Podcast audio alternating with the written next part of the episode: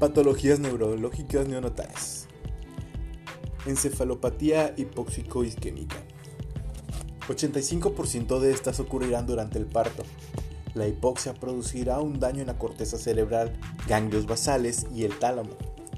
Se debe sospechar de esta hipoxia si hay alteración neurológica o multiorgánica, un pH en el cordón menor de 7, Apgar menor de 3 a los 5 minutos. El paciente se encontrará con una disminución del estado de alerta y las capacidades para despertar, anomalías en el tono, disminución motora, hiperreflexia y disminución de los reflejos arcaicos.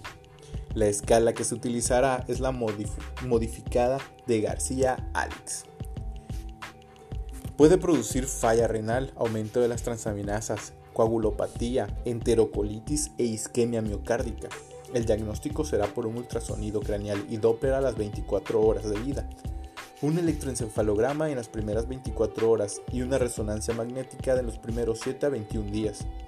El tratamiento será algunas medidas de sostén como evitar la hipoglucemia, la hiperglicemia, las alteraciones iónicas, la acidosis y mantener una TA adecuada.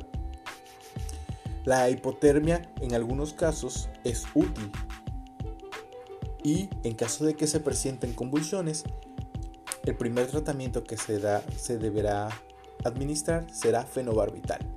Y si persisten, podemos administrar lorazepam o midazolam.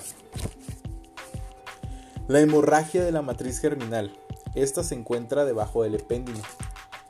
La matriz germinal formará neuronas hasta la semana 20 de gestación. Está muy vascularizado por esta razón y se encuentra con una membrana basal débil, lo que la hace muy sensible a ciertos cambios. Todo factor que afecte flujo o presión brusca, como la hiper, la hipotensión, la ventilación mecánica, infusiones rápidas, pueden generar la hemorragia de la matriz germinal.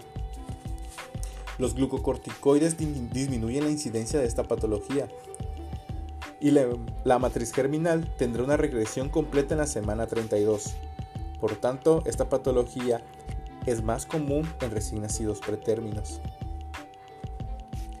La hemorragia ocurre en las primeras 72 horas. El diagnóstico será por una ecografía cerebral transfontanelar en los primeros 7 días de vida. Complicaciones. Hidrocefalia poshemorragia e infarto hemorrágico periventricular.